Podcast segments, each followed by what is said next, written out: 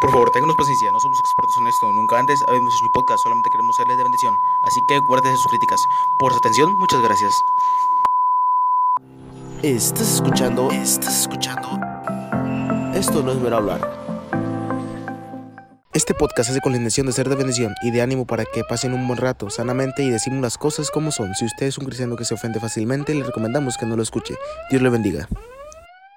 Gracias por sintonizar Esto nos va a hablar en el episodio 28. Este es el podcast cristiano donde refutamos la teoría de la evolución. Sí, señor. Todavía, aunque Renzo todavía medio cree en eso, pero ya lo estamos convenciendo. Hoy, hoy vamos a presentar la alineación. Somos otra vez pocos, pero no le hace. Ahora tampoco se presentó el macho, ni modo. Me dijo que, que le diera chance unos días, pero bueno, a ver. Dije, a ver si mi, si mi paciencia alcanza para tanto. A ver si no resbala. A ver si no resbala. Pero bueno, Hoy nos acompaña desde San Luis el iniciado en astronomía, porque se la pasa ya en las nubes ahorita que está recién casado, Renzo. ¿Cómo andas? ¿Cómo están? ¿Cómo están? Bien, la verdad. Gracias a Dios, seguimos trabajando y estoy disfrutando de mis casi ya dos meses de matrimonio. Ay, el amor. Ay, ay, ay, ay, ay, Todavía está la luna de miel, todavía está la luna de miel. el especialista en ciencias de las, de las redes sociales, Ramsés. ¿Cómo andas, Ramsés? Muy bien, gracias a Dios. ¿Cómo están ustedes, muchachos? Bien, bien. bien aquí nomás, ¿Qué tal su semana? Hasta ahorita más o menos, hasta ahorita más o menos. no, bueno, bueno. Eh, Ramsés trae luce lentes nuevos. Ah, no, sí. Ya me estoy protegiendo se, se mis más intelectual. ciego. Más intelectual últimamente. Como el tema de se puso intelectual. Eso sí, ah. sí. Digo que el que está, el que está estudiando ciencias de la vida, Argenis. ¿Cómo andas, Argenis? Sí, sí, sí. Bien, bro, gracias a Dios. Todo chévere. ¿Y tú qué tal? Yo, está, yo, yo, estaba pensando en estudiar biología, pero hasta ahorita no me he animado. Así que. ¿Y por qué no me presentas a mí? Pero si tú nomás eres el asistente virtual. Está bien. Luego no te quejes si borro todos los datos de tu teléfono. Ah, ok, ok, vamos a presentar. Para los que no escucharon el episodio anterior, nos estamos actualizando, tenemos tecnología, y pues ya contratamos un, un asistente virtual. Lo voy a dejar que se presente. Hola. Mucho gusto, soy su asistente virtual, la hermana artificial. Pero me pueden llamar hermana Arti. Arti, por favor, Arti. No la hagan enojar, la semana pasada le dijo enojar Carlos, ya no quería funcionar esta semana, pero... Este, como quiera, no la hagan enojar, no la hagan enojar. No sabía que Argenis era tan guapo. ¿Tiene novia? Ah, la hermana, ¿eh? La, hermana de Arti es muy inteligente. No, ya, ya, ya, sabe, ya sabe. No, no tiene novia, anda solterón. Qué suerte la mía. Chao, Argenis. Estaré por aquí si ocupas algo. ¿Qué onda? Eh, qué hubo, qué hubo. Nada que te des un quemón. Pero nada, saben, muchachos. Cualquier pregunta que tengan, estamos aquí actualizados. Este, ustedes ya saben. Este, y sabe de todo. Bueno, hoy nos iba a acompañar el pastor Néstor, pero no pudo, muchachos. Pues se le presentó una emergencia, este que en Coahuila se le murió un primo, este, y pues tuvo que ir, ahorita anda por allá. Y este, él quería estar, él, me dijo que iba a estar libre para estar, pero ni modo. Iba a poner bueno con él, pero no pudo. Así que hay que estar hablando por él. Dice que va a aprovechar para predicar la, a su familia ya, y pues esperemos que Dios lo use, que Dios lo use para que le pueda para que pueda su familia recibir, recibir de Cristo, ¿verdad? Un recordatorio, compártanos, compartan el podcast, queremos llegar a más, queremos hacer reír a más gente. Este, también compártanos por YouTube, estamos por YouTube, ahí están todos los episodios, pueden escuchar cuando quieran. También por Spotify hay muchas personas que utilizan ese medio para escuchar música. Ahí también por medio de digo, digo, música. Brother, hay buena música ahí, ¿eh? La verdad. no vamos a estar hablando, ¿eh? Trabados. Sacando los trapos, ¿no? Al sol. Hablando de sacar trapos al sol, fíjate que hoy en la mañana. Sácalos, hermano, sácalos, sácalos, échamelo. Hoy en la mañana de este, me habló el pastor de Carlos. y Ah, este. caray. ¿Se va a casa de Carlos y este, no, este me dice, pues no sé si lo conozcan un poco, yo, yo lo pocas veces que he hablado con él, pues se, se ve que es serio. Me dice, me me saludó y todo, dice, hermano, dice, ¿todavía está Carlos en el podcast con ustedes? Y yo así de que, pues sí, todavía está ahí, todavía está enseñando, y sí, todavía está en el podcast. Y me dice bien serio, no, hermano, dice, sáquelo de ahí, ese es un pecador, dice, cayó en pecado. Y así de que, oh, ¿qué, cómo? Me, me sacó un susto, me sacó un susto y luego conociendo a Carlos dije, no, ya cayó este camarada. Ya valió. No, pero estaba con él. estaba con él ahí, estaba, estaba, haciendo una broma, pero yo sí me la creí. Y es que conociendo a Carlos, pues también. No, me, me, me, sacó un susto, me sacó un susto. ¿Qué me cuentan, muchachos?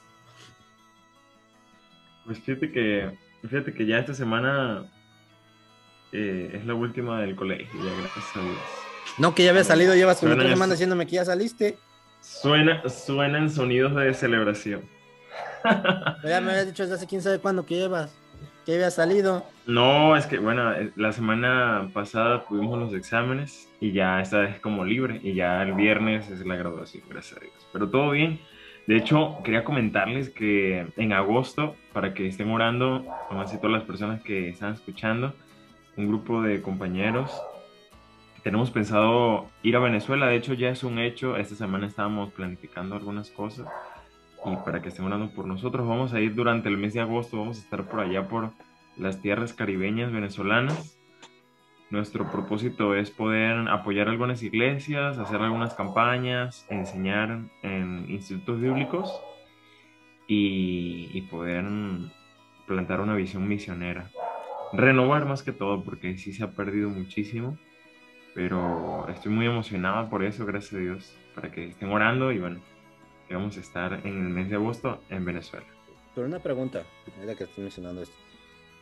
¿Qué le vas a enseñar a los institutos si tú vienes de San Luis? Hay hombres que solo quieren ver arder el mundo. Uh.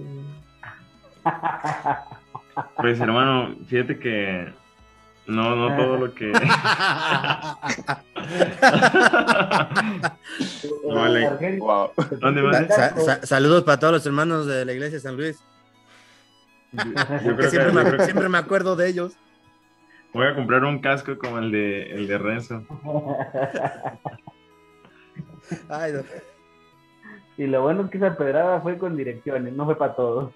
Oye, aventé una, aventé una piedra y le pegué a quién sabe cuántos con una nomás. ay, ay, ay. ¿Cómo, qué, ¿Cómo te va, Ramsés? ¿Qué me cuentas ahora de allá de Colombia? Oye, sí es cierto. ¿Cómo están las cosas por allá? Pues han seguido, bueno, esto sigue así descontrolado. No sé si me escuchan. Sí, sí, sí, fuerte y claro. Vale, estoy teniendo aquí como problemas con mi red, pero aquí tratando de solucionarlo. Eh, han seguido pues como las manifestaciones, igual el transporte.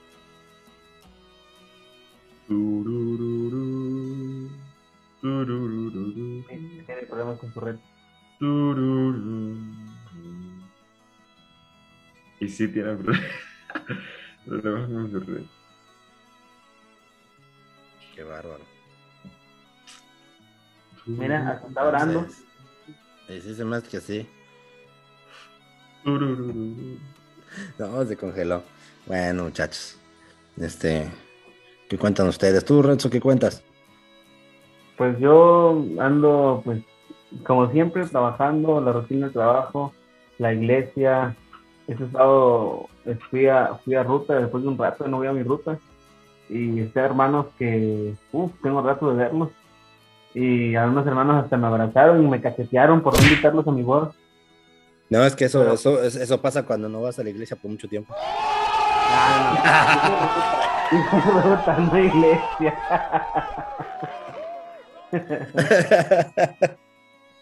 ay, ay, ay.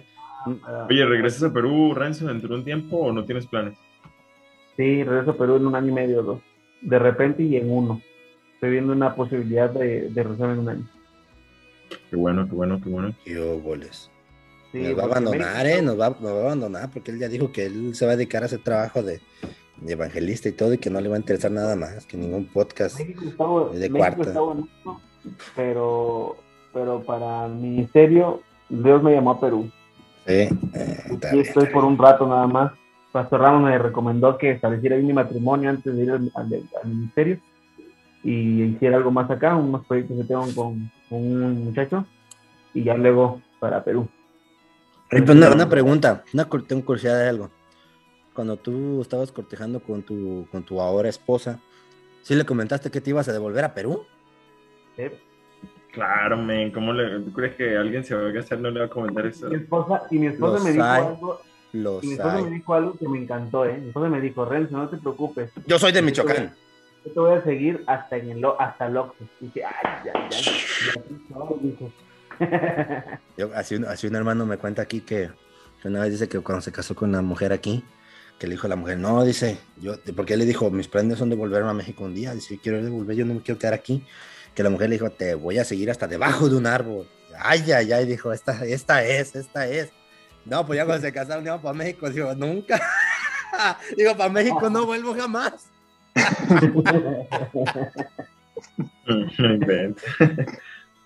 No, pero yo sí tengo planes de, de irme a Perú todavía, porque tengo un proyecto con mi hermano. Ya más adelante les contaré un poco para que oren. Tengo un proyecto con mi hermano allá en, en Perú, en la selva de mi país, en la Amazonía, pues, y es un proyecto, pues, si Dios quiere, grande.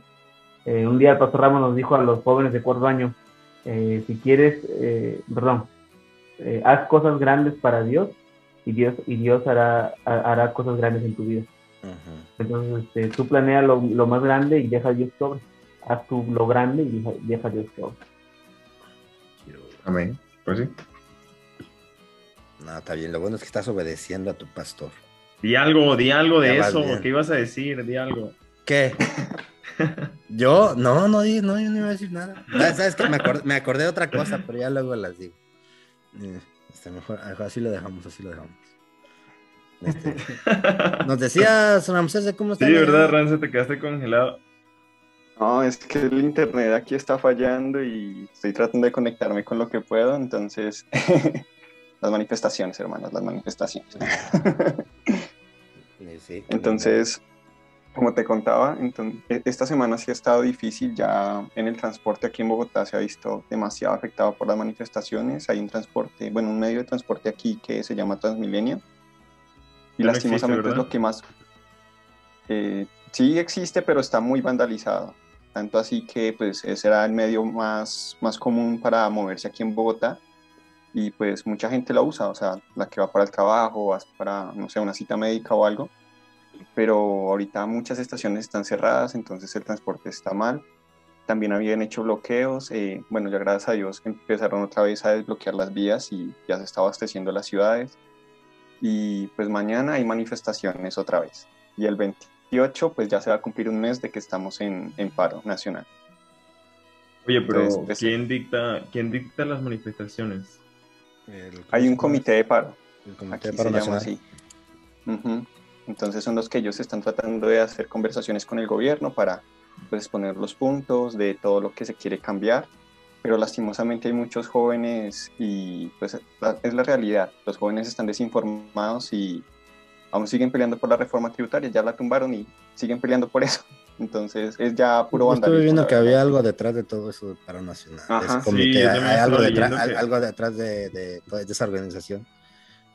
Ahí medio Pues- maquiavélico, pero. Sí, es más, o sea, Como el- hay gente que sí Como algo pelea militar, por lo ¿no? justo. Mm, ¿Quién sabe? No Porque- necesariamente yo vi algo así, pero quién sabe, pues no, no se puede confiar en todo lo que mira en internet. ¿verdad? Mm. Exacto. No, es que hay muchas cosas que han pasado y noticias y así, entonces pues uno sabe y pues uno investiga y ya uno pues no come entero. ya no Pues traga sí. entero. Eso sí es lo malo. Pero gracias a Dios. A pesar de todo, ahí han estado las cosas. Aquí en la casa pues no se ha visto otra vez que pasen los helicópteros y todo eso, ya, ya eso quedó atrás. Pero sí, pues seguimos orando que Dios permita que Colombia pueda salir de esta situación y que se pueda llegar a una, una solución. Esperemos que no pase más a mayores.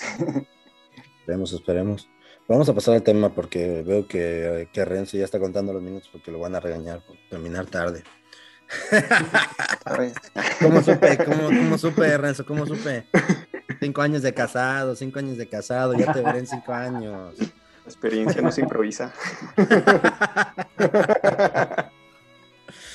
Bueno, muchachos, vamos a pasar al tema de hoy.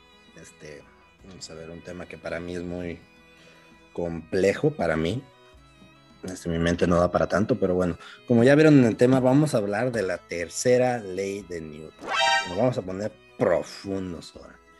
Y se preguntan qué es la tercera ley de Newton. La tercera ley de Newton establece que cuando dos cuerpos, cuerpos interaccionan, perdón, déjame, es que no lo escribí bien, se me...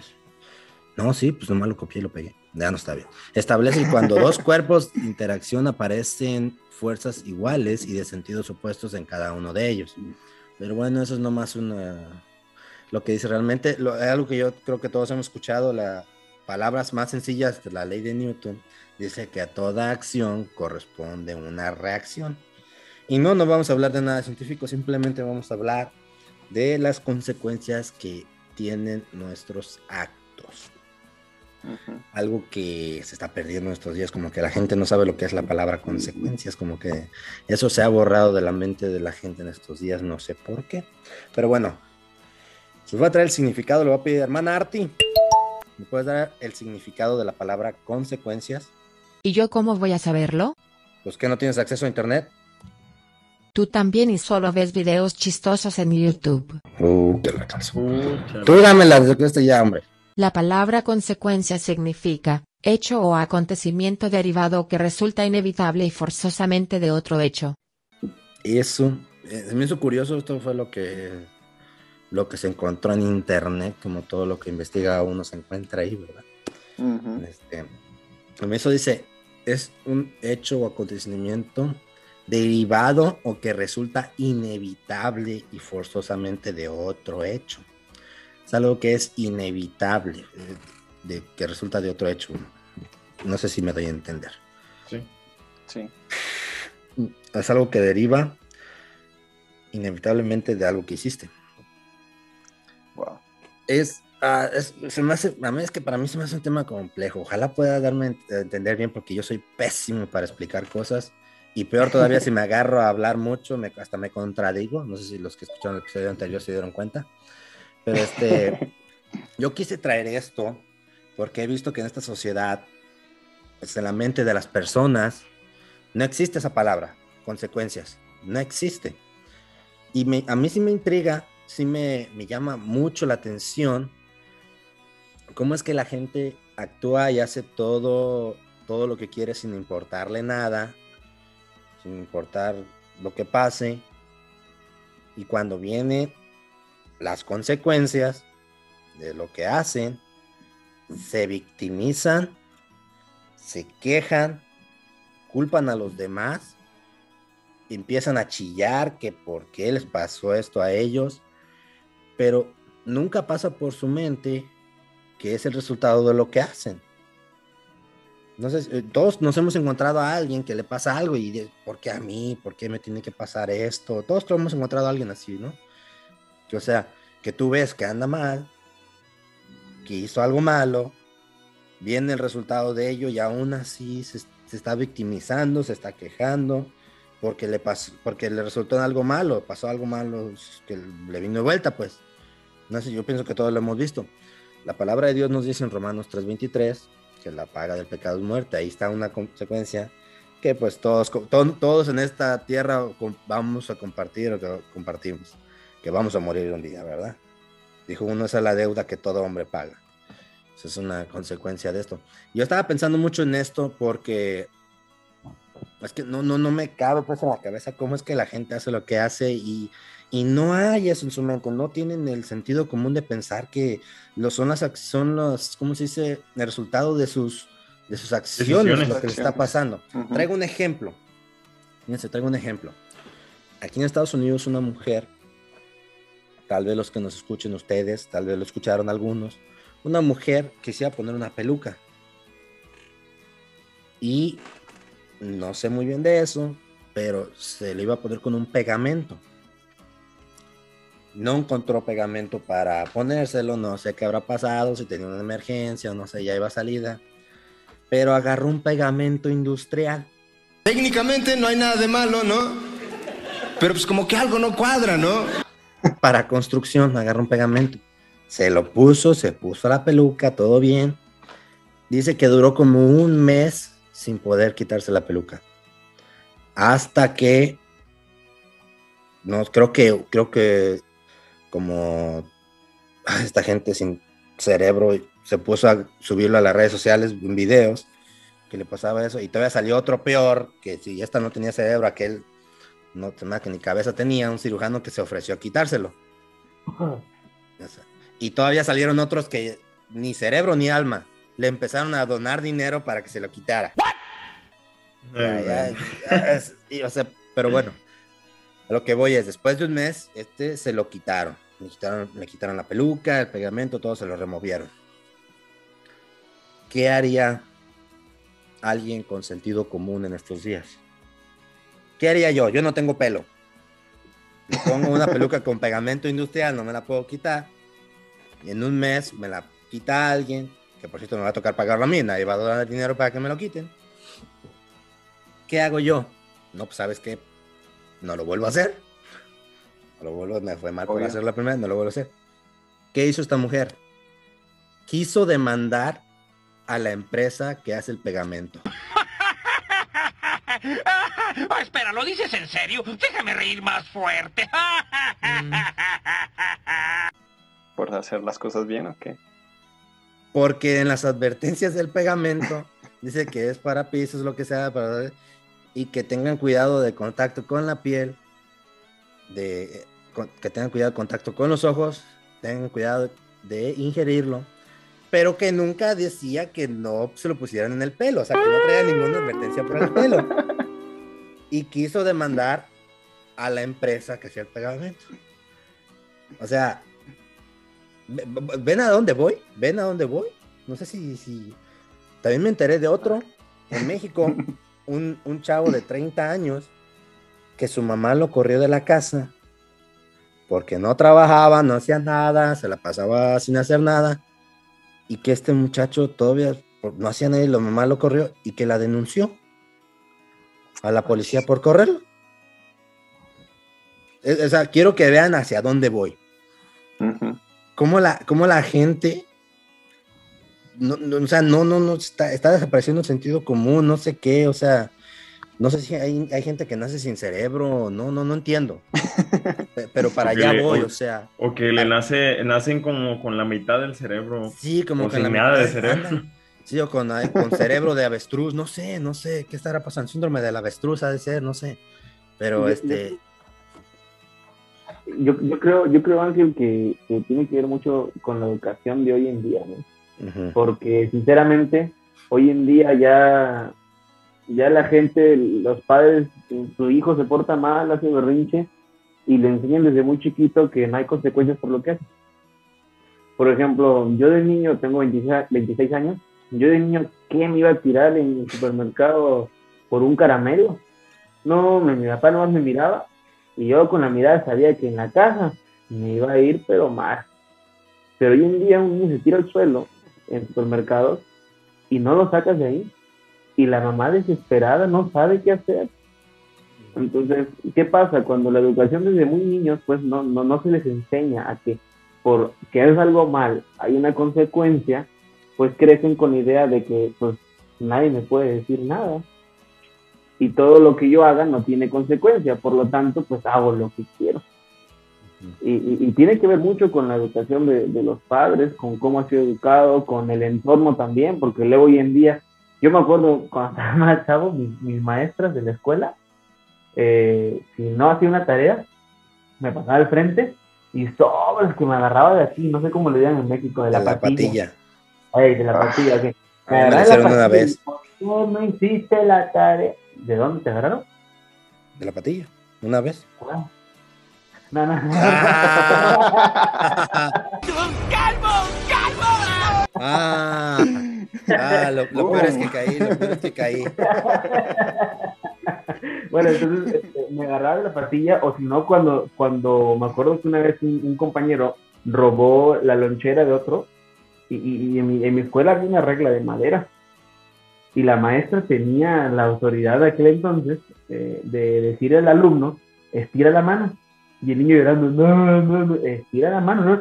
y sobres, ¡ah! el reglazo. Yo sé que son métodos un poco duros y crueles, ¿no?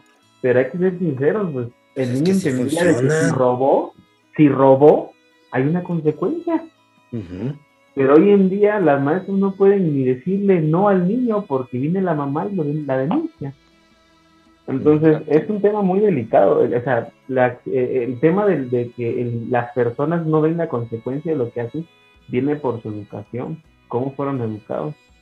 Ah, y yo sé que estamos tocando el, tema de otras personas, ¿no? De otros. Pero si gente cristiana nos está escuchando, deben recordar siempre educar a sus hijos de una forma correcta. Enseñarles de que desde chiquitos, por, la Biblia lo enseña. La Biblia dice en Ezequiel 18:20, el alma que te cae esa morirá está, dando, está diciendo la Biblia de que si cometiste un, pecado, pobres, mueres, por así decirlo. No, no, por, no por así decirlo, así dice la Biblia. Entonces, si un padre no le puede enseñar a su hijo, si robaste, hay una consecuencia, entonces no culpes que el niño cuando crezca haga lo que haga, un día esté en la cárcel porque robó muchas cosas y, no llores por tu hijo, porque la culpa, sí, el, el hijo pecó, pero tú no hiciste nada cuando era niño para que para que él entendiera su consecuencia. Y yo, yo opino, ¿no? Que tiene que ver mucho con la educación de los padres. La educación que, que toma uno. Demasiado. Y más que, y, ¿sabes por qué? También es que, no sé si ustedes se fijan, pero la, la educación de antes es diferente a la educación de ahorita, hablando de la educación en casa. O sea, yo me acuerdo que si yo llegaba tarde a la casa, o si no hacía la tarea, no, hombre, mi mamá, claro, quizás todas las personas no, que nos están escuchando no se justifica, ¿verdad? Pero no conocíamos de Cristo, no, hombre, mi mamá de una vez se sacaba el cinturón y no, unos, con unos cinco ya quedaba ya rendido, ya unos cinco que me daba donde me cayera. Pero fíjate que ahorita muchos padres este, batallan con los hijos y bueno, yo no soy papá, quizás lo digo con mucho temor, pero la realidad es que muchos padres no educan a sus hijos como lo hacían antes. Ahorita ya hay más irreverencia, hay más falta de respeto. Eh, los padres no pueden con los chamacos de 12, 13 años. Y en, nuestros tiempos, yo creo que aquí todos, no, cualquiera que se, que se pasaba el alto, se comía la luz, como dicen en Venezuela, bueno, prepárate que ahí te va, compañero, con la chancla o con lo que agarren, con el gancho de ropa, con el cinturón. Rancés se, ríe porque como que le tocó de, de, todo, de todo un poquito. Ándale. Pero sí, es una realidad, es una realidad que los hogares hoy en día, la educación en el hogar es ahorita es un peligro, porque muchos padres no han querido asumir el rol. Y eso, lo digo como testimonio, mi mamá fue solte fue viuda, digo, divorciada, y ella, a pesar de que tenía dos hijos varones, gracias a Dios, Dios le dio mucha gracia en ese tiempo y nos sacó adelante como una mujer valiente. Y yo admiro mucho a mi mamá, yo creo que Renzo, creo que también, por lo poco que me ha comentado su hermano, no, hombre, mamás luchadoras, pues, con, hijos, pero para adelante. No como las de hoy, dilo, no como las de hoy. Exactamente, no como las de hoy. Y, todavía se hacen, se hacen llamar, somos mamás luchonas. La verdad, las cosas como son.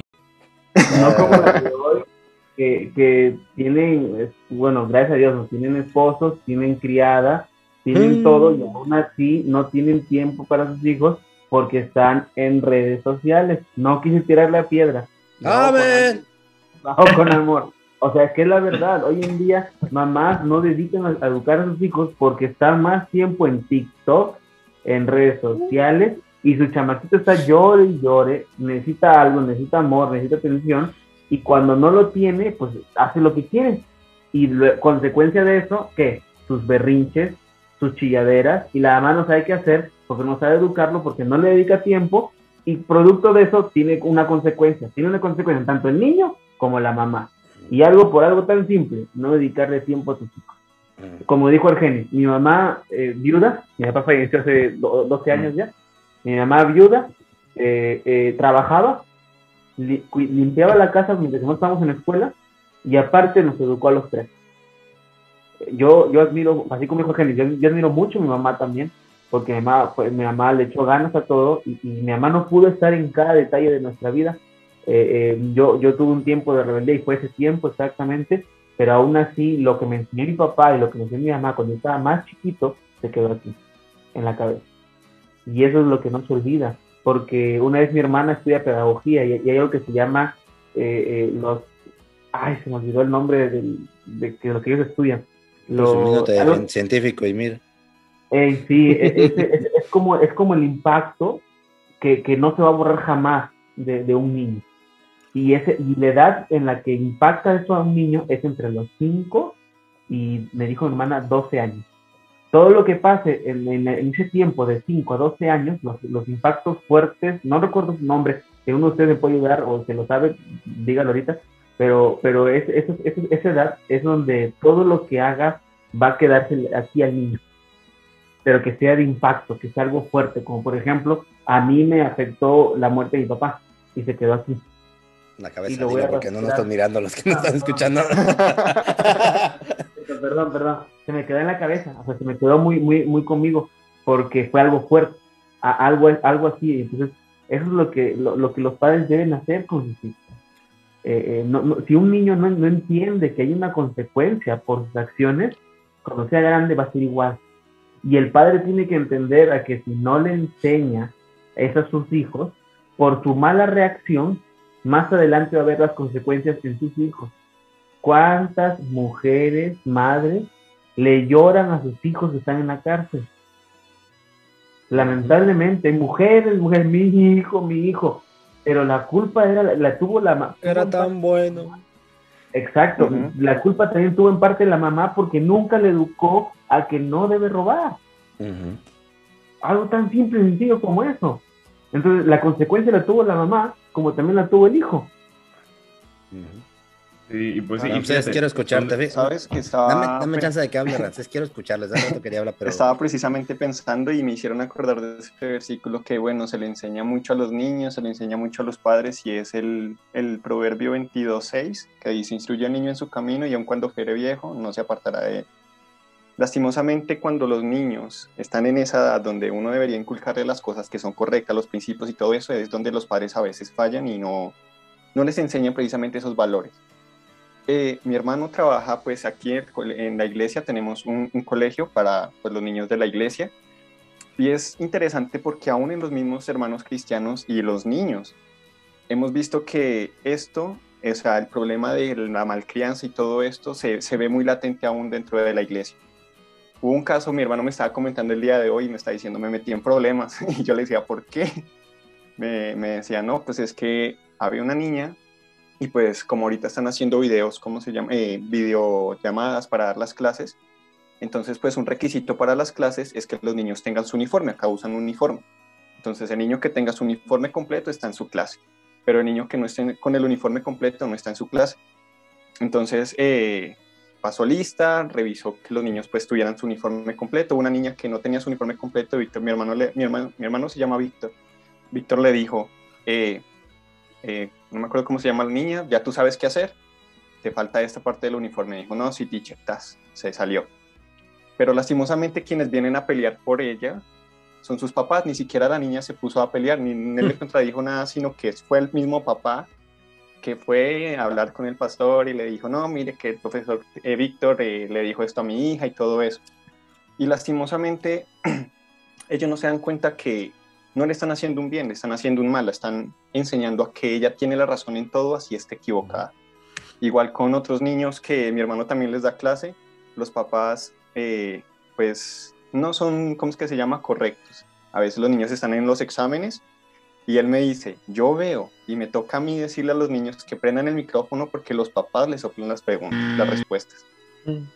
Entonces ellos no se dan cuenta de la magnitud y de las consecuencias que, que se tienen. O sea, imagínate, y volviendo al versículo, si eso le enseñan cuando sean niños, cuando ellos crezcan y cometan los mismos errores, o sea, ¿qué moral van a tener ellos para decirle, no, no lo hagas? Es como, por ejemplo, el borracho que está tomando y le dice a su hijo, nunca vayas a tomar cerveza ahí. Ahí está.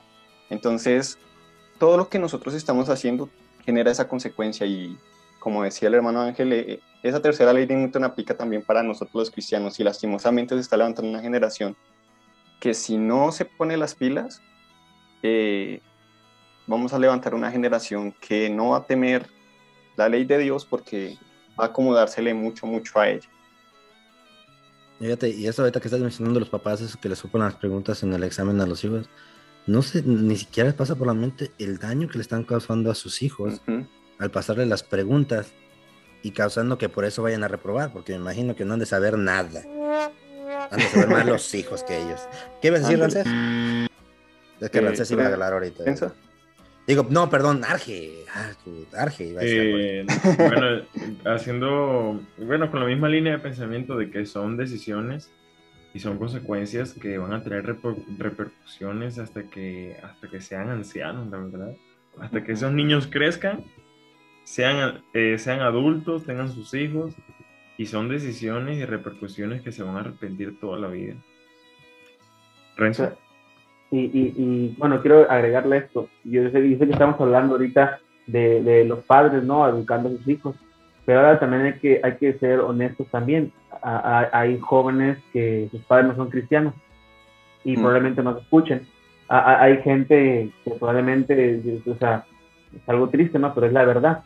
Que probablemente algún día escuchen este podcast y digan, yo no tengo papá y mamá que, que en casa, estoy, estoy en una casa hogar, ¿qué hago?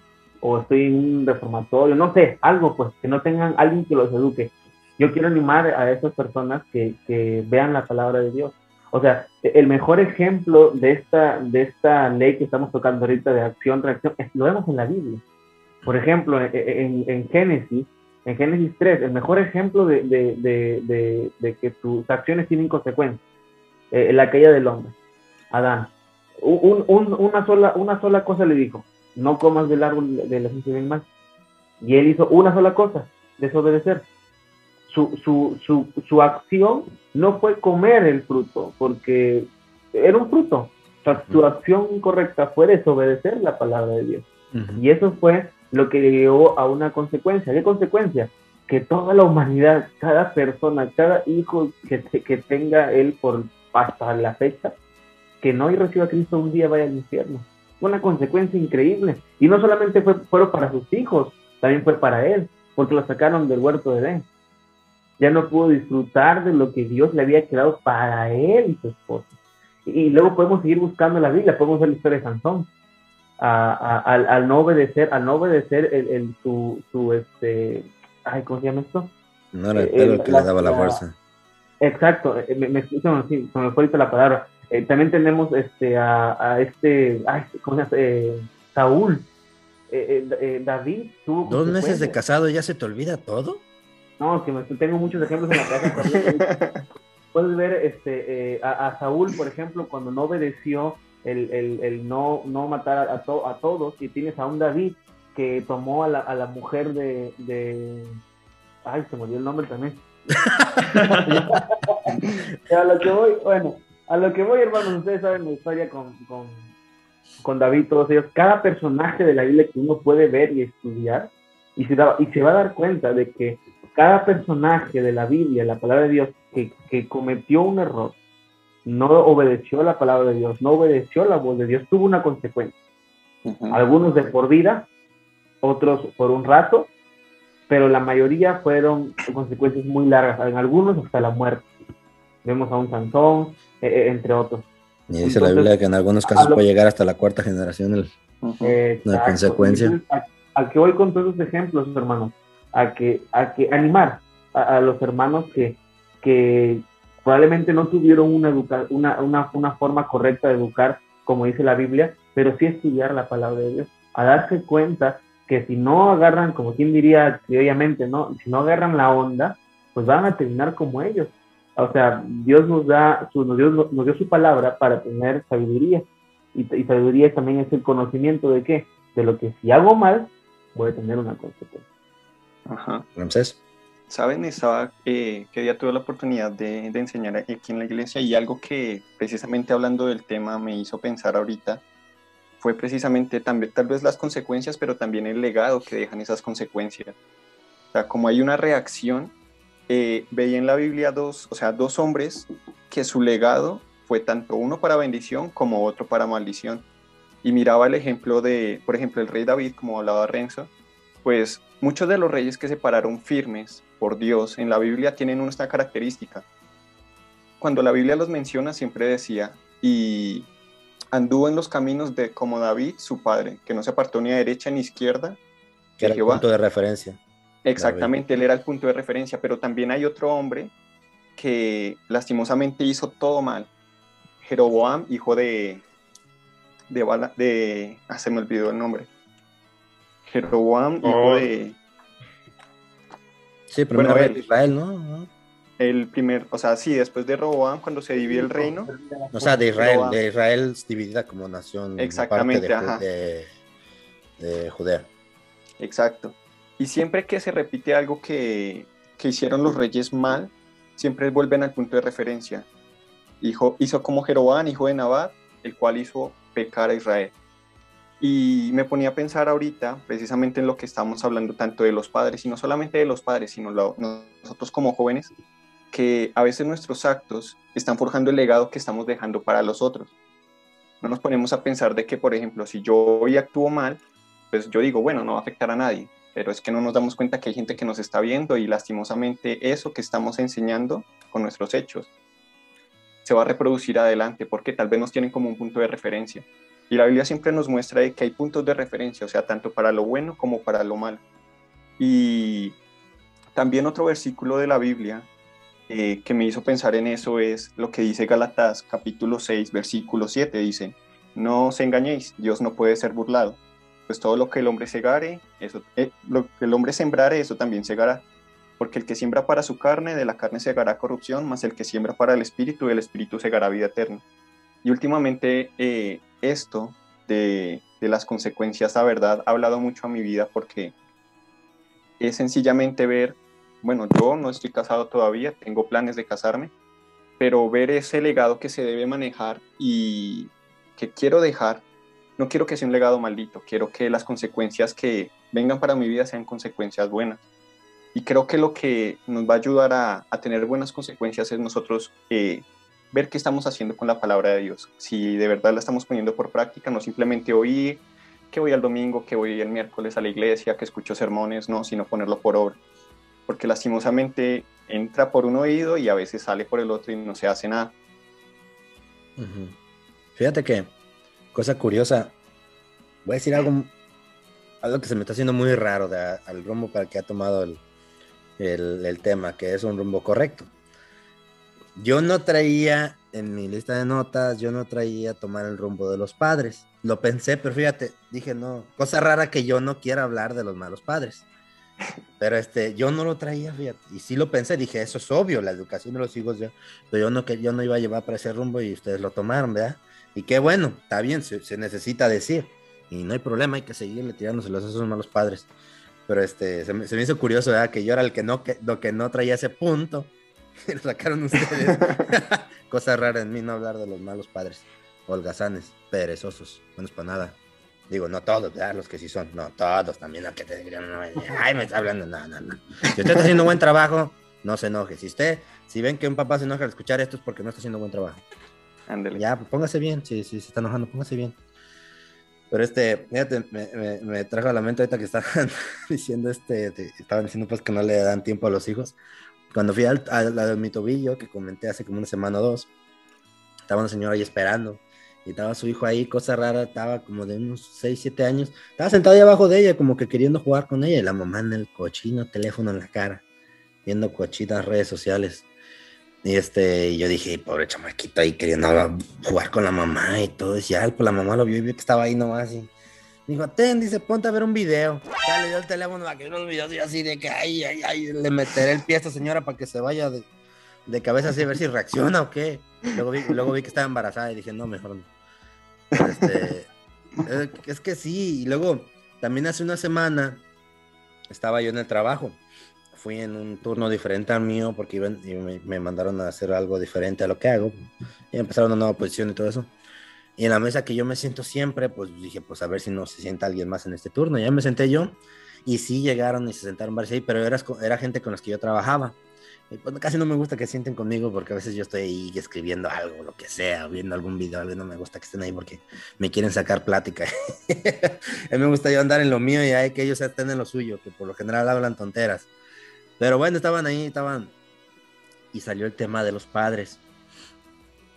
Y, y le digo yo una, y estaba hablando a una señora, le digo, híjole, digo, esa señora me cae bien, dije, es trabajadora y todo. Dije, pero la otra vez me estaba molestando, dice que me estaba, porque yo también me pasó que estaba en otro lado tomando mi descanso y estaba ahí ella haciéndome plática, pero pues yo queriendo acá con lo mío ya no me dejaba, estaba platicando y se estaba quejando de sus hijos, de que no le hacían caso y no sé qué, ya ven. Y dije, ah, pues chamaquitos que hay de tener que no le hacen caso. Y me empezó a decir que tenían como 20, entre 20 y 25 años y que no se querían ir de la casa y se empezó a quejarse como si fueran unos chamaquitos de 5 años. Cuando yo casi quería decirle, córralo señora, ¿qué los tiene ahí? y luego salió acá, le digo, sí, también esta señora también atrás está, ahí estaba pues con nosotros y dice, no, les dije, no, pues sí, esta señora acá estaba también conmigo quejándose, no sé qué. Y luego empiezan a hablar, señores, ya señores, los que estaban ahí eran como de 50 años, unas dos señoras, dos señores, ya como de 50 años, este. Sí, dice, empezaron a hablar de esto. No, hombre, antes cómo nos educaban, y empezaron a hablar así, que antes sí los educaban, nos enseñaban a trabajar y todo eso. Que sí, era totalmente diferente antes. Sí, y luego salió esta señora, le dije, no, también el señor que estaba quejando de los hijos y no sé qué, y le dije, dije, pues, pues es que es cierto, le dije, si los consienten y empezamos también a decir eso, que no, que los consentían, no les enseñaban a trabajar, y una de las señoras pues nomás estaba callada, y luego ya se puso el teléfono en la cara, ya ve como esos queriendo despistar así para que no se note como que le está dando pena, y este, y luego le dice, ¿tú tienes hijos? Digo, sí, tengo uno, ¿y qué edad tiene? Un año y medio. Dice, ya cuando crezcas, ya cuando crezca ese niño entenderás, me dijo. Y yo le dije, ¿por qué? Porque es que no entiendes cuando los hijos son grandes. O sea, dando a entender que también ella está de seguro tener sus hijos ahí viviendo en la casa y no los puede sacar.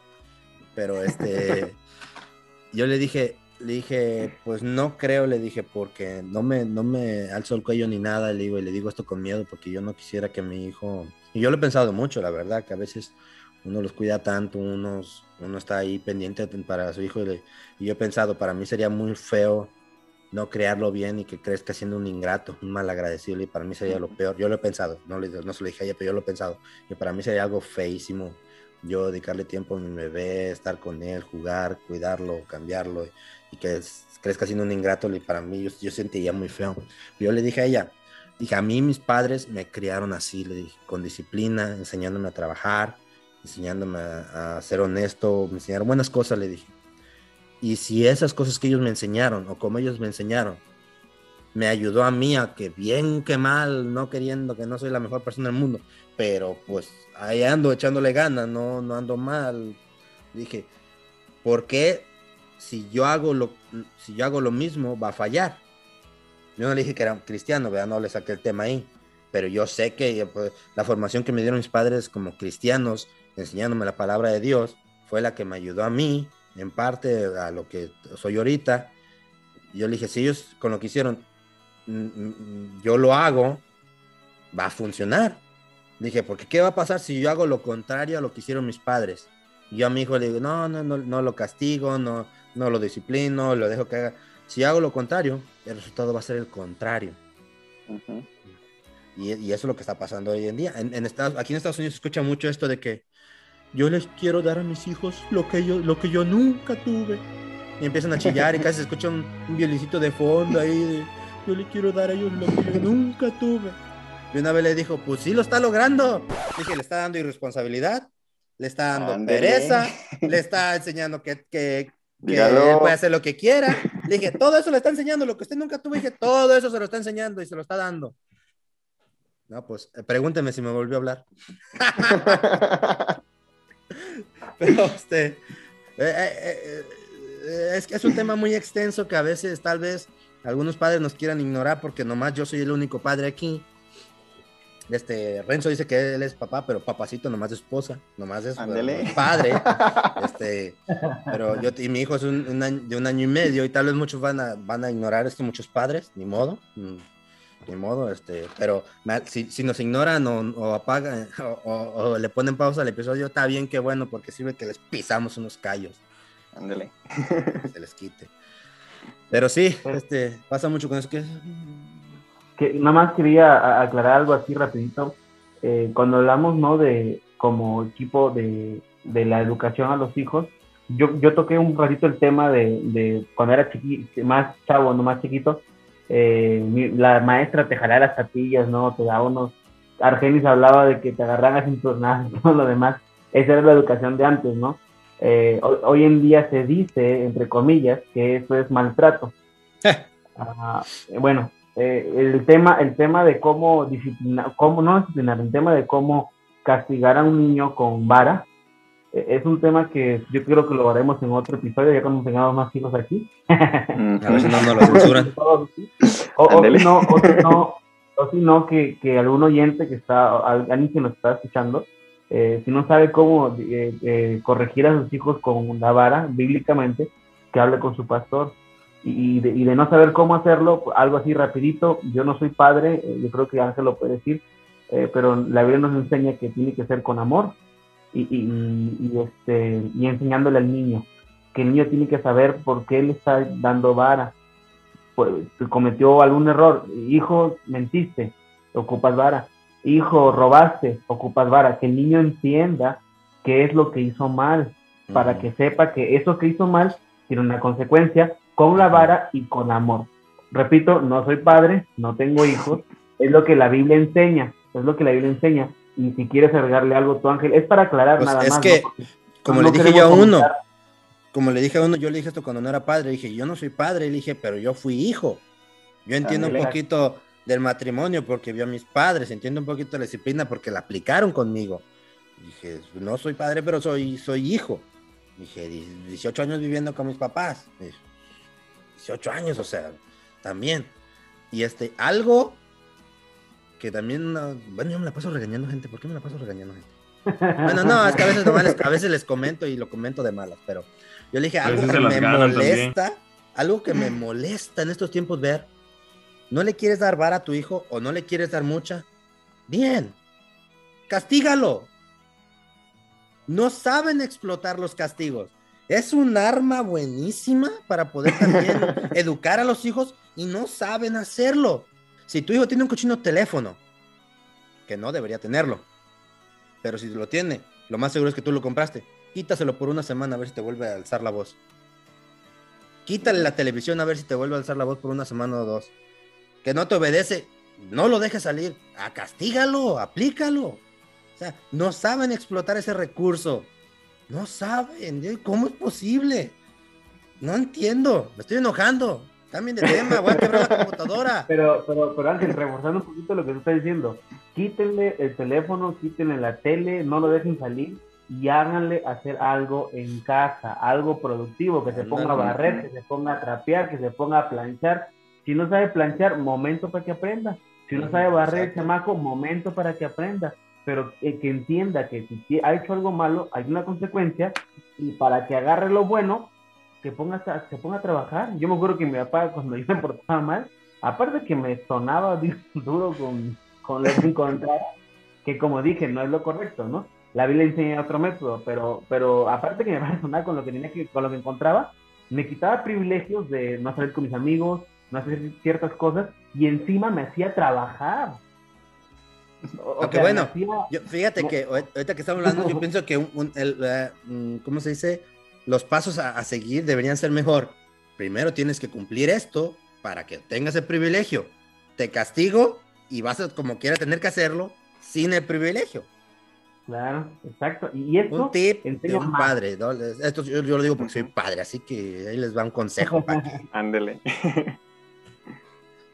pero Y, preci- y precisamente algo que tú decías ahorita me hizo recordar ese dicho que a veces nosotros queremos exigir nuestros derechos, pero nos olvidamos de que tenemos deberes también. Ujú. Y lastimosamente todo lo queremos ya, que esto es mío, mi derecho es este, mi derecho es este, mi derecho es este, pero nos olvidamos de que, oye, tú también tienes que cumplir con algo, tienes un deber que hacer. Así es.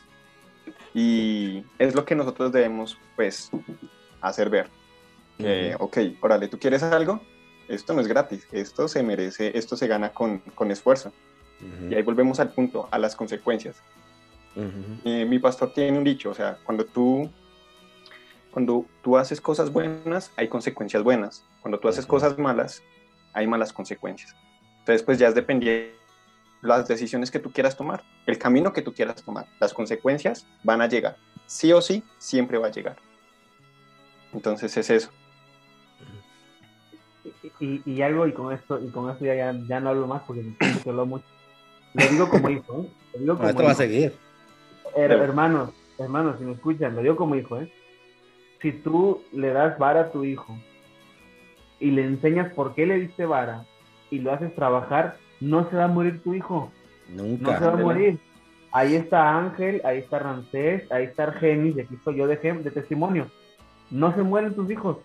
No, no Estamos desfigurados de la cara, pero no por golpes. Amén, así amén, nacimos. amén, amén, amén, amén, No se les va a caer la mano, no se le va a caer la mano a tu hijo si aprende a barrer como un castigo, aparte de la vara y de que le enseñaste que hizo mal. No se le va a caer la mano a tu hijo si exprime un trapeador.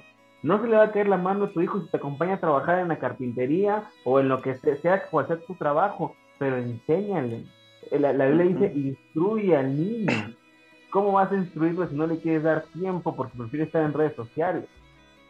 Entonces, Amén. sea lo que sea, sea lo que sea, tu hijo no se va a morir, tu hijo va a seguir vivo si, si lo agarras a vara, como dice la Biblia, eh. ojo, como dice la Biblia. La tampoco, Biblia. no, tampoco no digas, el hermano Renzo dijo agarraste a vara, y agarras a la vara y lo zamaqueas al pobre chamaco y... no, no. Eh, eh, a- así ¿Cómo lo hacía mi papá, mi papá. Mi papá sabía para qué Dios creó las sentaderas. Mi papá sabía para qué las creó, él, él nomás nos daba ahí. Y mi papá no, eh, gracias a Dios, mi papá, desde que yo nací cristiano, y él no era de darte muchos. Eh, a, lo, a lo máximo te daba tres. Que acá en Estados Unidos todavía eso es legal, tres con la mano. Y lo malo de mi papá es que siempre fue, ha sido bien manón.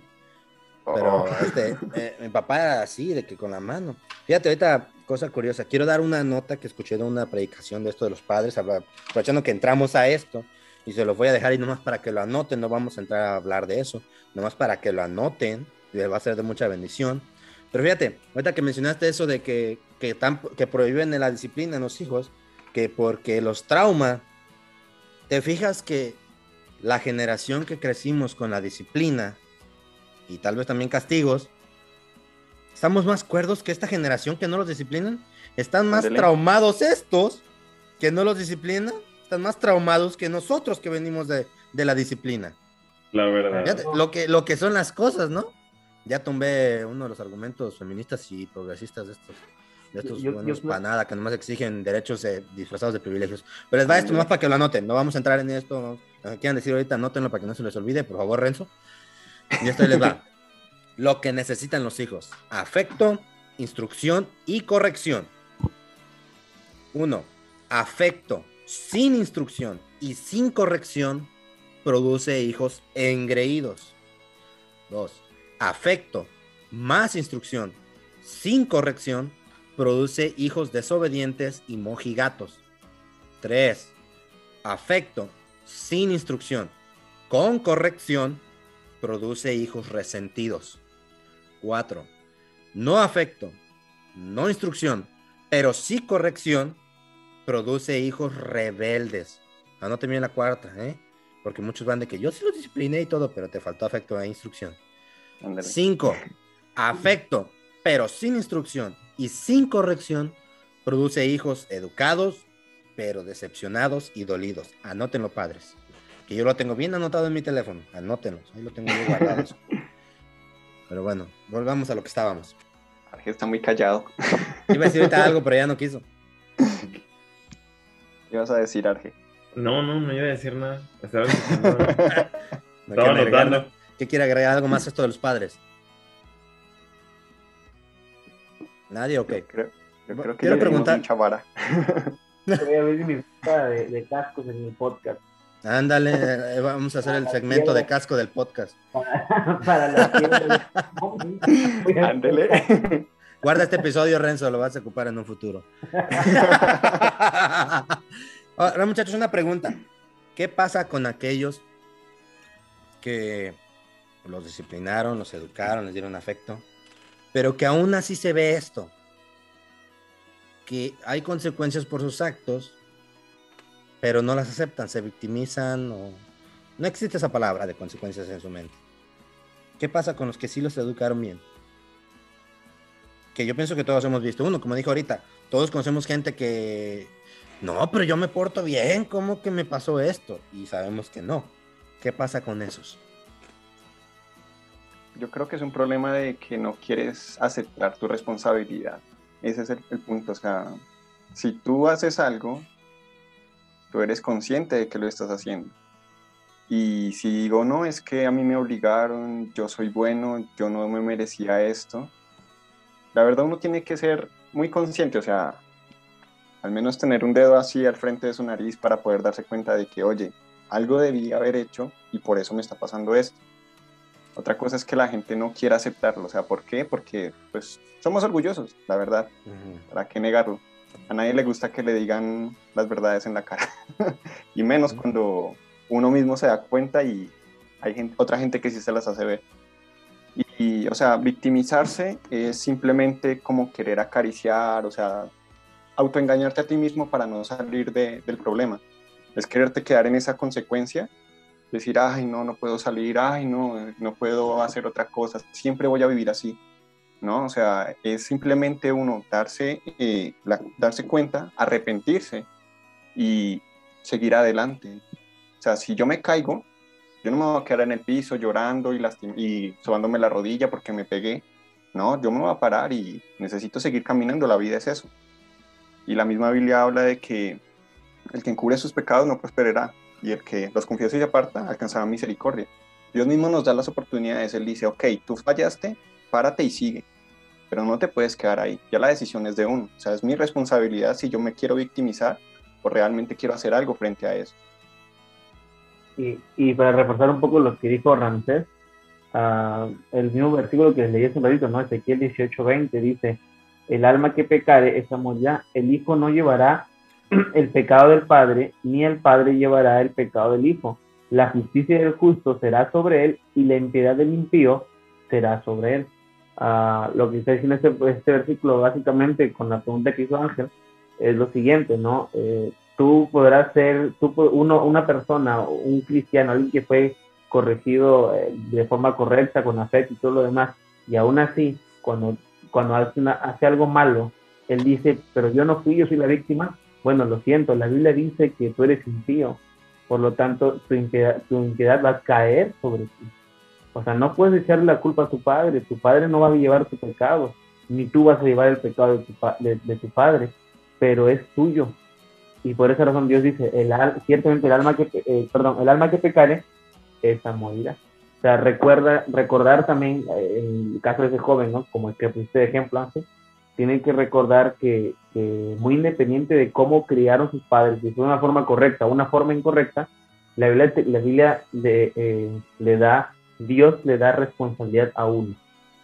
Uno tiene, tiene que ser responsable por sus acciones. Y, lo que dijo Ramsés, por eso decía reforzando, ¿no?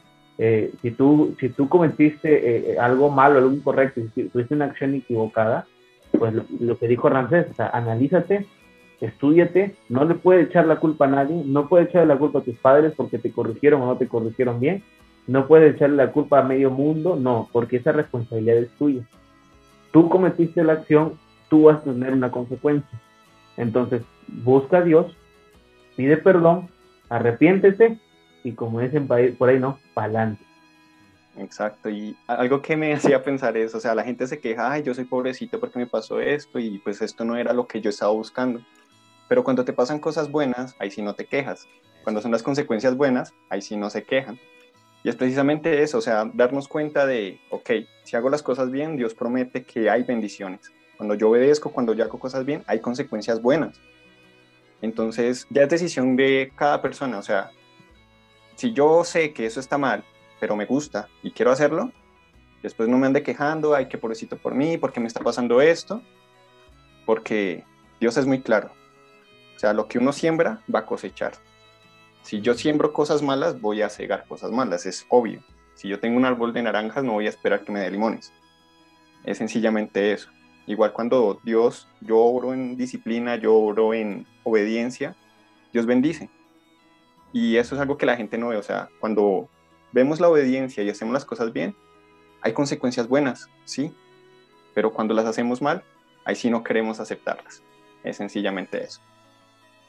Fíjate que yo meditando en este tema, pensando en esto, porque esto me ha dado vueltas desde hace mucho tiempo en la cabeza, y pues esta semana más que venía este episodio, me he dado cuenta que también mucho tiene que ver la demás gente porque vemos estos movimientos que siempre se están victimizando, que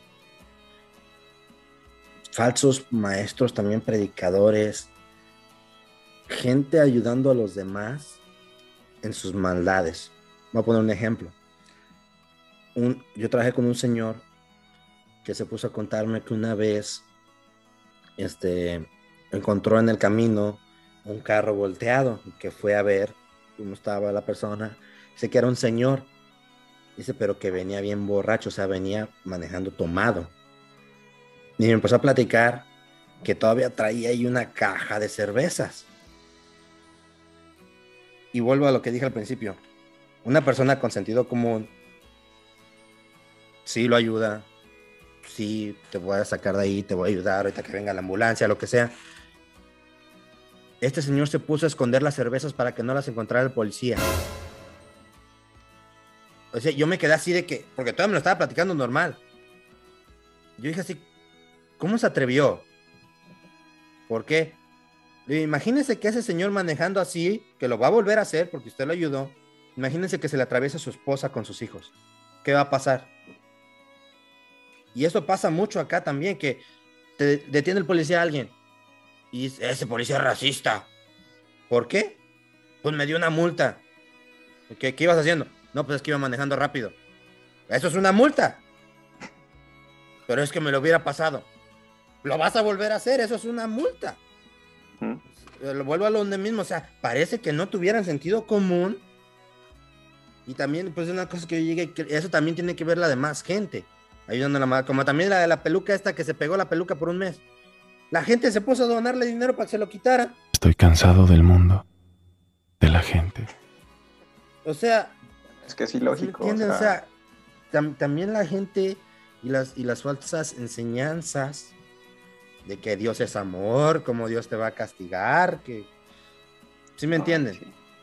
O sea... Sí, eso ha dañado ahorita mucho el cristianismo, porque cuando uno le habla a la gente y cuando, digamos, en el caso de que uno va a compartirles el evangelio, ellos no pueden creer que hay un Dios airado, un Dios justo.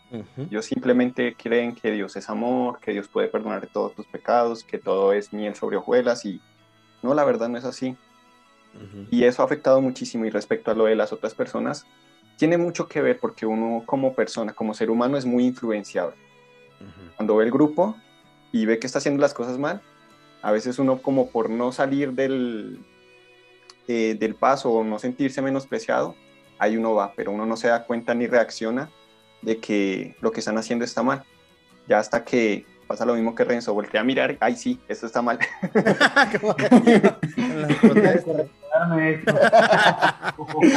lo siento. Muchachos, una pregunta para ustedes que son estudiosos y que es una pregunta que me, se me ha complicado un poquito para sacar la de esto. ¿Qué es una mente cauterizada? Una conciencia, perdón, cauterizada. Bueno, eh, ¿quién le responde? ¿Rancés o No, no, no, Argenis. Ah, Argenis, por andar hablando. Es que, bueno, primero, primero tienes que entender que es la cauterización. Es un proceso médico sí, es un proceso donde médico, se, digo, donde, donde se, el significado. Exactamente, donde se quema la herida. Con la finalidad de que esa herida ya no tenga ningún dolor o ninguna sensibilidad. Se insensibiliza. Exactamente. Entonces, cuando la Biblia, cuando el apóstol dice que aquellos que tienen una conciencia cautorizada, eh, se refiere a las personas que ya pierden toda sensibilidad por la ley de Dios que ha sido implantada en sus mentes, porque sabemos que personas que no conocen a Cristo, eh, Dios les dio una conciencia. La conciencia es esa alarma que, que discierne el bien y el mal. Cuando la Biblia dice que hay hombres que tienen la, la conciencia cauterizada, es que son hombres que han perdido toda sensibilidad hacia la moralidad o hacia lo que es bueno delante de Dios. Entonces, personas con conciencia cauterizada son personas que tienen, no tienen ningún afecto por las cosas buenas ni por ese lado del buen, de bueno que Dios le dio, esa capacidad humana de discernir lo bueno, sino que ahora sus mentes, sus costumbres, sus acciones son de continuamente el mal, pues. Viven para la maldad y para la perversión mental, corporal, este, verbal, entre otras cosas, no todo lo que, todo lo que implica. Gracias a Dios tenía el significado bien, porque estoy investigando y encontré que eso, conciencia cauterizada, es estar insensible al pecado o al bien o lo que sea. Porque aquí lo menciona, por lo que estaba diciendo yo, de esos falsos predicadores, falsos, este, ¿cómo, cómo tenía Falsos predicadores y falsas enseñanzas.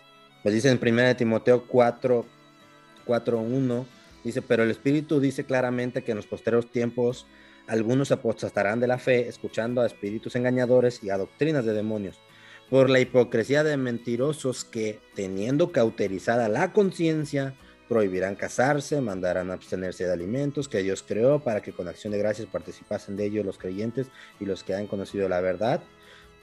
Por eso me estaba refiriendo yo a eso de que tiene que ver mucho también las malas enseñanzas que dan allá afuera.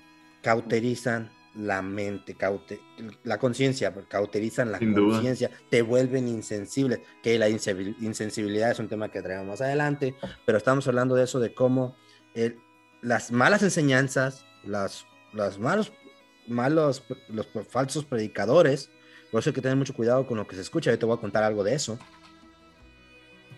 ¿Cómo que Renzo se tiene que ir? Ah, le va a tocar regaño. ¿Cómo que?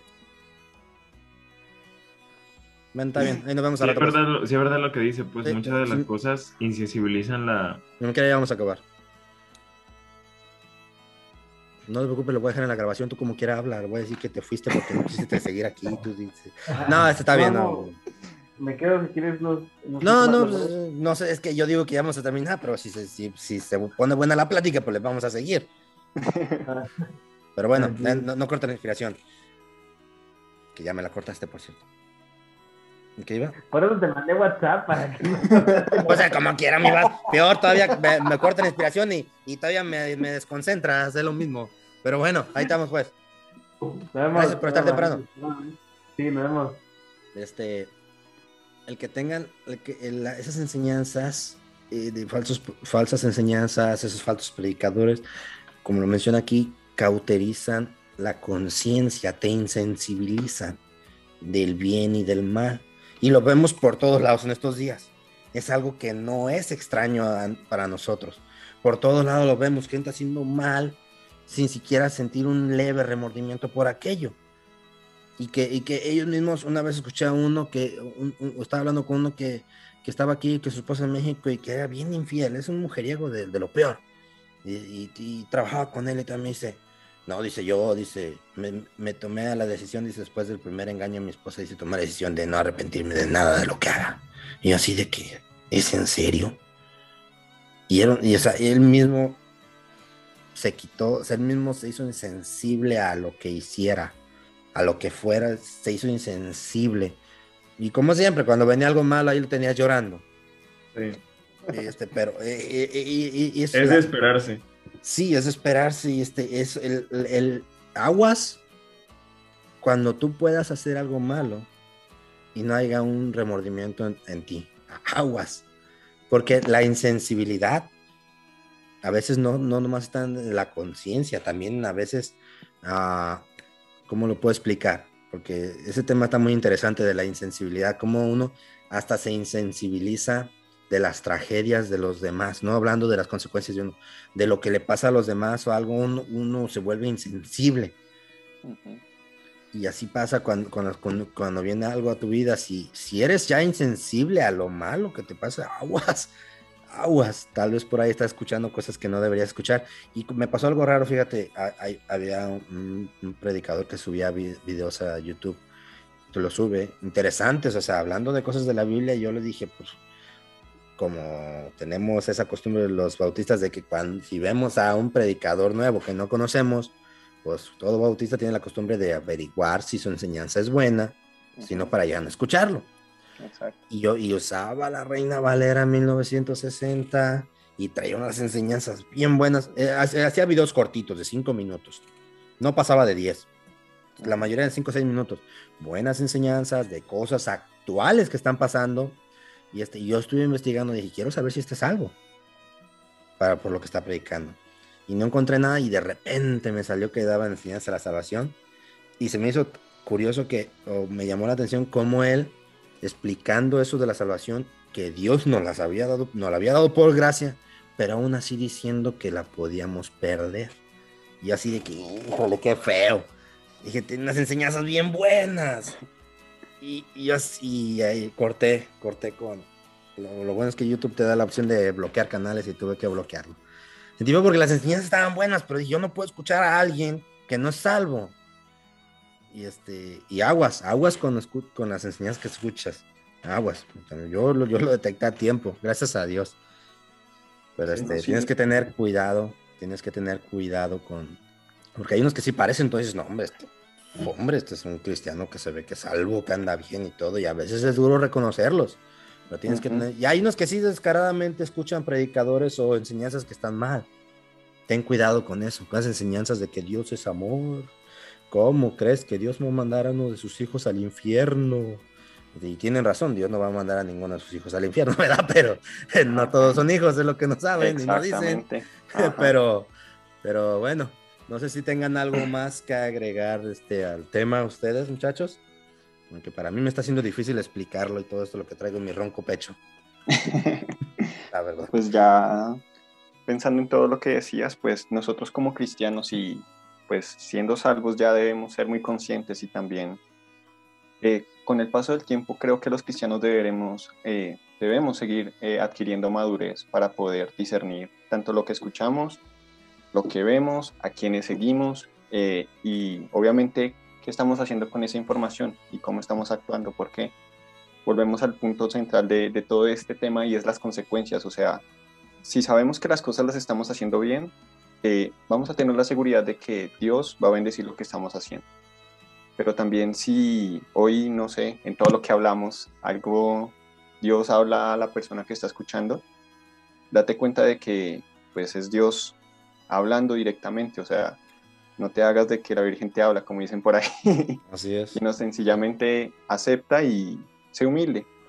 Nosotros a veces, como decías tú, eh, hay cristianos que no pueden discernir eso y es porque contristan al Espíritu Santo y dice la Biblia que el Espíritu Santo es quien nos guía a la verdad. Pero si no te dejas guiar a la verdad, pues vas a ir a cualquier lado donde pienses que te está la verdad.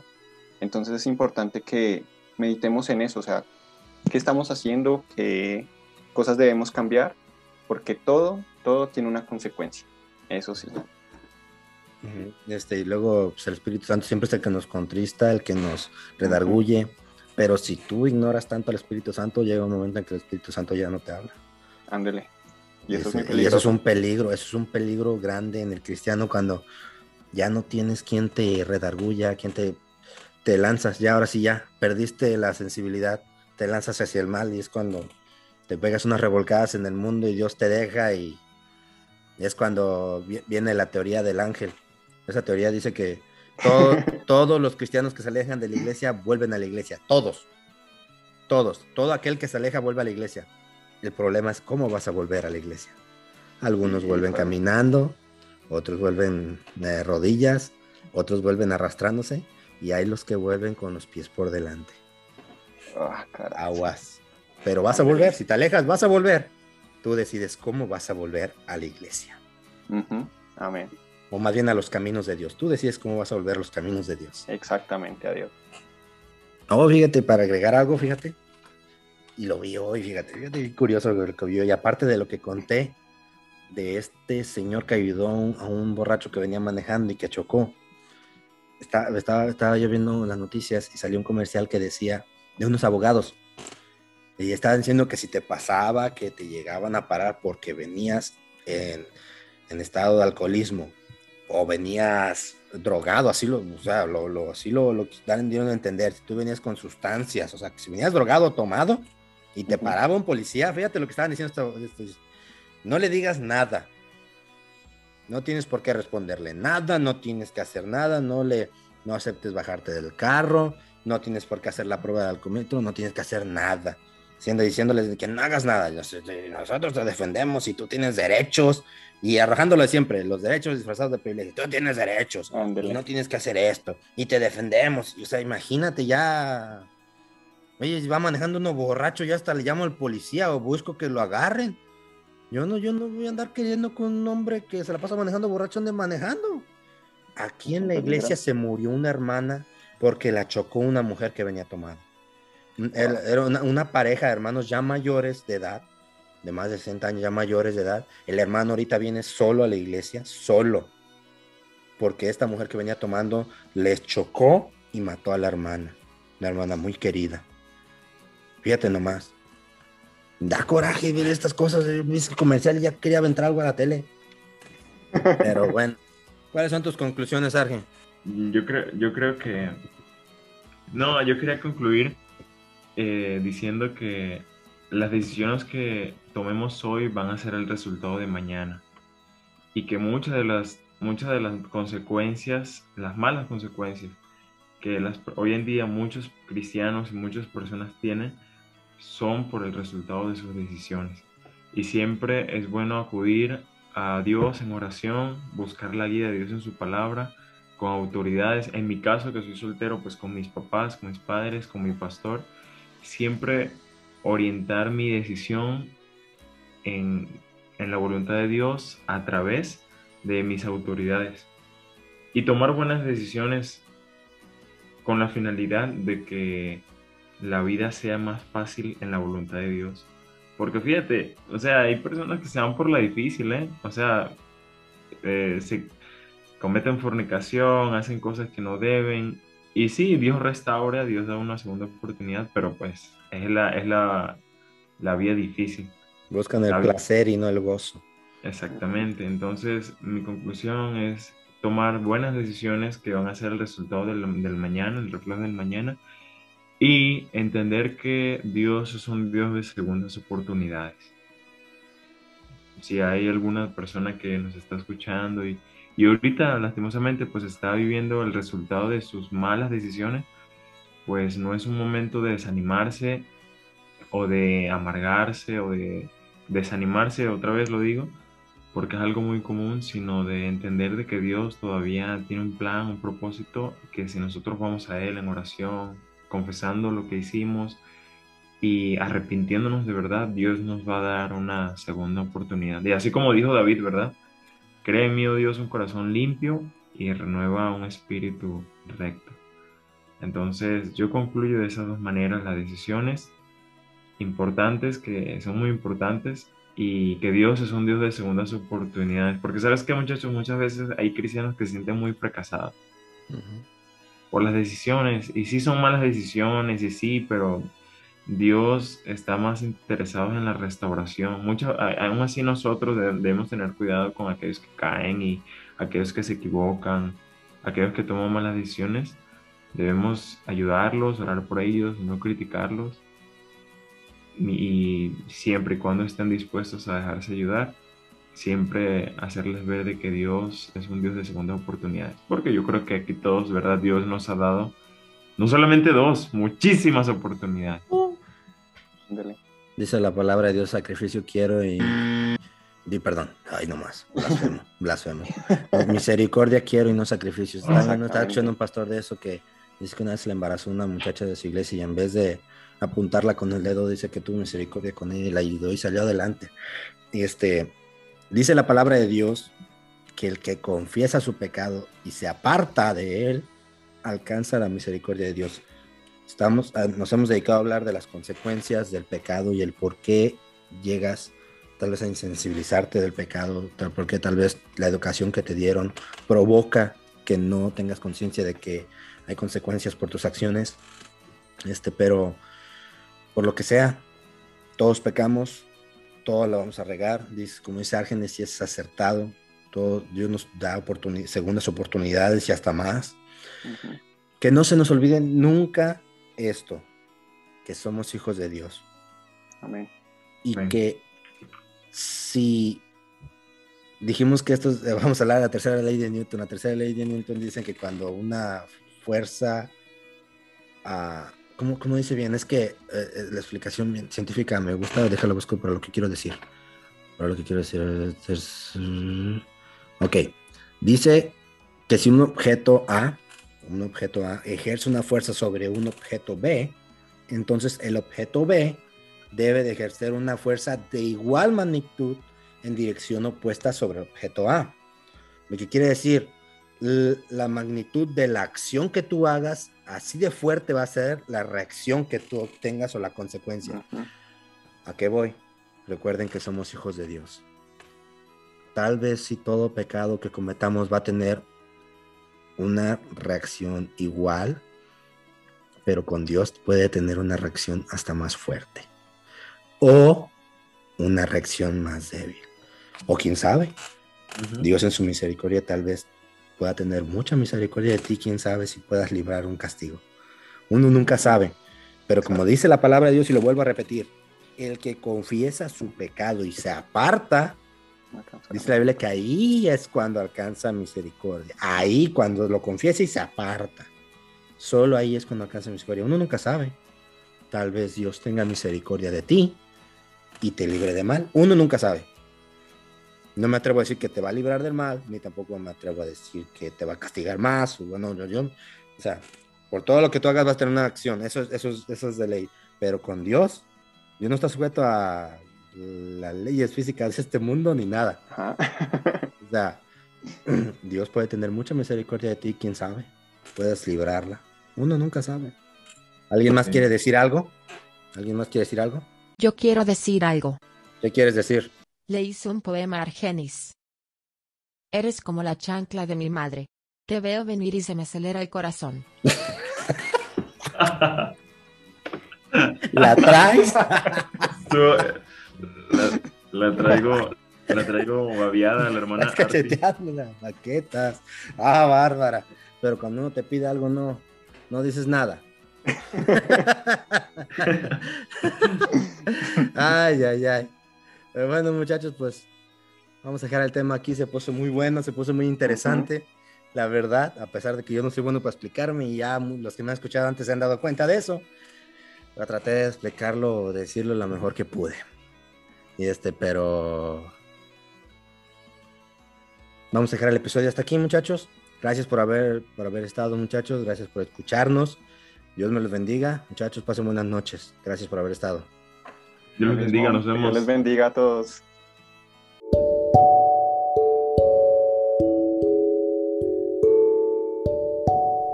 Muchas gracias por escucharnos. Estamos muy agradecidos de que escuchen esto no es mero hablar. Espero que la hayan pasado bien, espero que les haya sido de bendición. Y solamente para terminar quiero hacer una pregunta. No sabemos cuándo vamos a morir. No sabemos cómo, dónde, cuándo o a qué hora. De nuestra muerte no sabemos nada. Solo sabemos que un día vamos a morir. La pregunta es, el día que mueras, ¿estás 100% seguro de que tu alma irá al cielo con Dios? Si la respuesta es no sabes, no estás seguro, escucha nuestro primer episodio, la decisión más importante de tu vida. Ahí te explicamos con la Biblia cómo tú puedes tener la seguridad de ir al cielo el día que tú mueras. Escúchalo y si tienes alguna pregunta, una duda, quieres saber algo de nosotros, alguna cuestión, contáctanos en esto no es mero hablar gmail.com o por nuestra página de Facebook esto no es mero hablar. Y pues estaremos contentos, felices de poder ayudarlos con lo que podamos, con sus preguntas, con, sus, con lo que ustedes tengan. Dios les bendiga. Muchas gracias.